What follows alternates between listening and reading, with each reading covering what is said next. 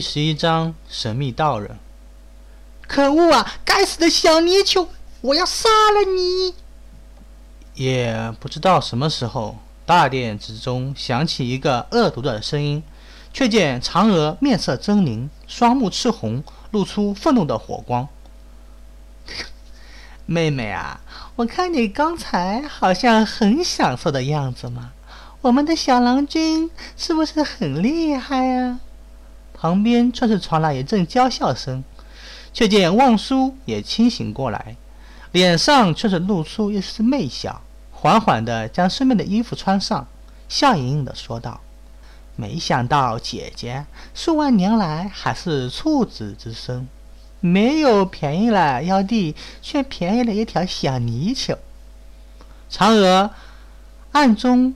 心中的怒火扫了大殿一眼，却见大殿上还有一滩血迹，顿时讥笑道：“你倒是经验丰富的很呐。不过我怎么听说，无论是天帝也好，或者是杨戬也好，从来就没有上过你的身？可惜了啊！你以前嫁过后羿，不然的话，以你的名声。”或许能成为我们家小郎君的正室，现在却只能做个偏房了。王叔一边说着，一边打量着周围。嫦娥冷哼了一声，也打量着周围。虽然两人明枪暗箭的嘲讽着，实际上心中却是很着急。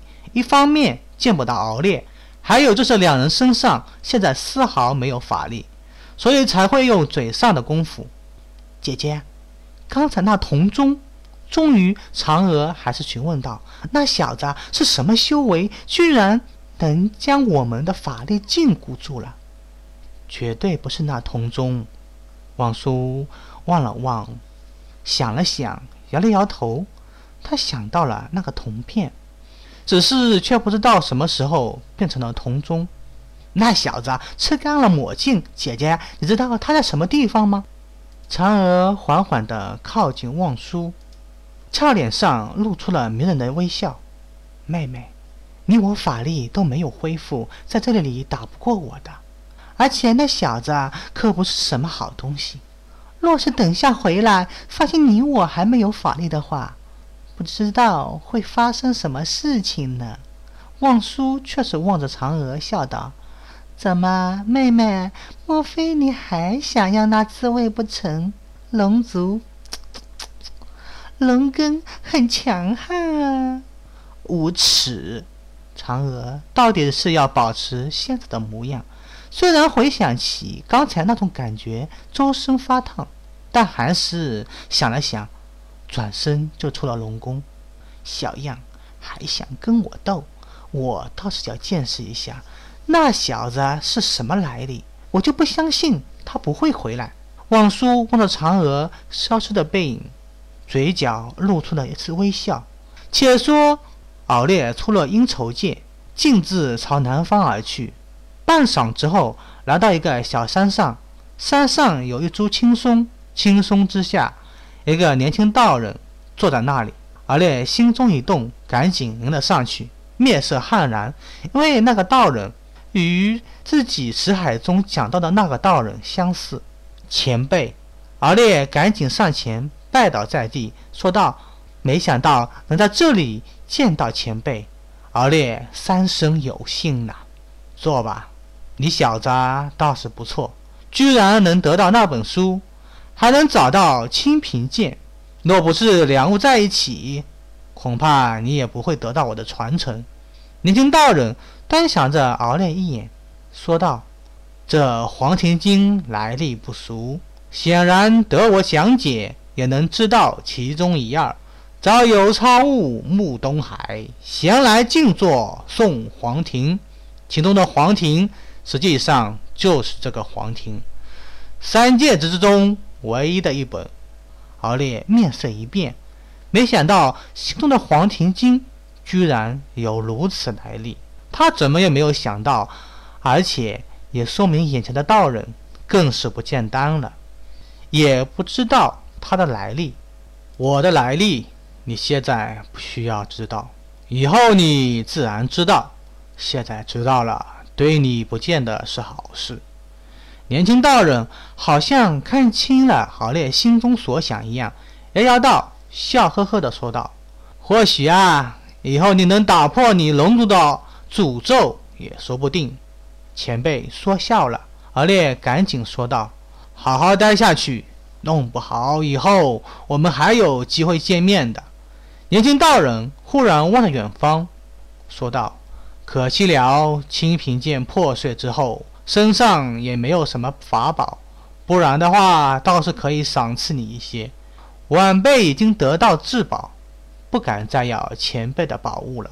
而且心中明白，那本《黄庭经》绝对是一件难得的至宝，而铜钟和青莲叶也极为不俗。你的那件铜钟是一件难得的宝物，记住了，不到非不得已的时候，不能让别人看见了。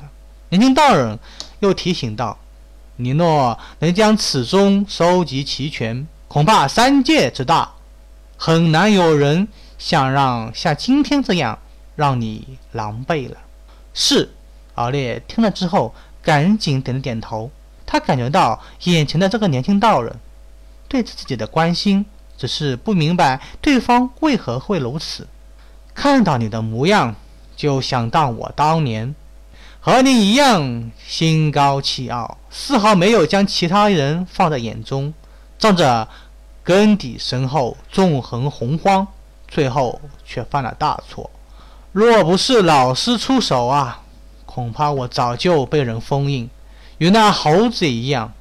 年轻道人望着东方的五行山，说道：“看看那猴子，现在不也是被封印在五行山下吗？”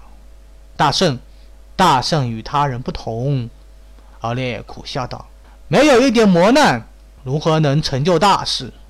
悟空恐怕还差了一些。”年轻道人想了想，从身边取出一块玉符来，递给敖烈，说道：“你与他人不一样，连我都看不透你。这固然能让一般人不敢将你如何，但是日后难免会遇见大神通之人。”若是连这些人都看不透你，那就是你的死期了。这块玉符可以帮你掩盖你身上的气息，只是修为若是高于我的人，还是会看穿的。不过，就算是看穿了，依照他们的身份和地位，想必也看不上你。敖烈听得很高兴，他不知道这个年轻道人是谁。口气却是敖烈很喜欢的那种口气，最起码这足以证明年轻道人对自己的手段还是很有信心的。一直以来啊，他都担心自己的身份让人怀疑。前不久有孙悟空和望舒两人都说看不透自己的底细，这也让敖烈心中有种危机感。现在有此玉符，让敖烈安心了许多。